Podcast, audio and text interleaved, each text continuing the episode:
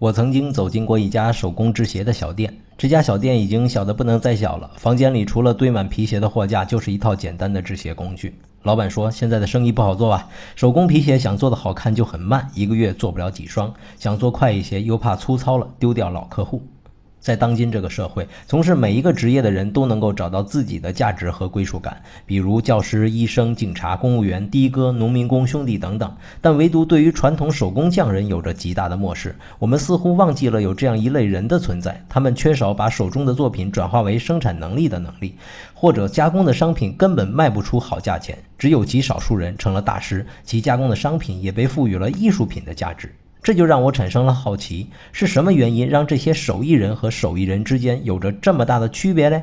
今天回复“手艺人”三个字，给你看一篇匠人与大师的区别。鸡蛋有话说，观点特别多。